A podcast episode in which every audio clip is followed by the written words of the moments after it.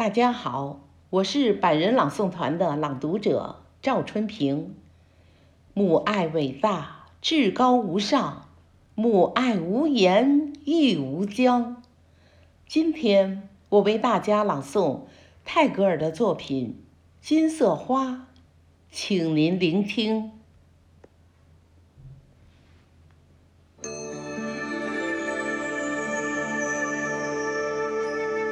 假如我变成了一朵金色花，为了好玩，长在树的高枝上，笑嘻嘻的在空中摇摆，又在新叶上跳舞。妈妈，你会认识我吗？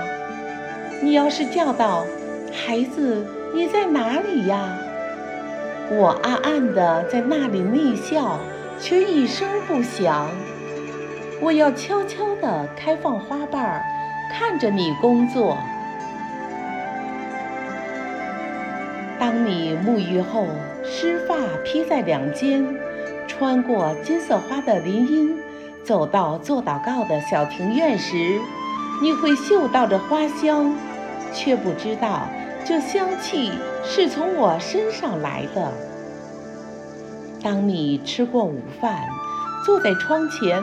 读罗摩衍那，那棵树的阴影落在你的头发与膝上时，我便要将我小小的影子投在你的书页上，正投在你所读的地方。但是你会猜得出，这就是你孩子的小小影子吗？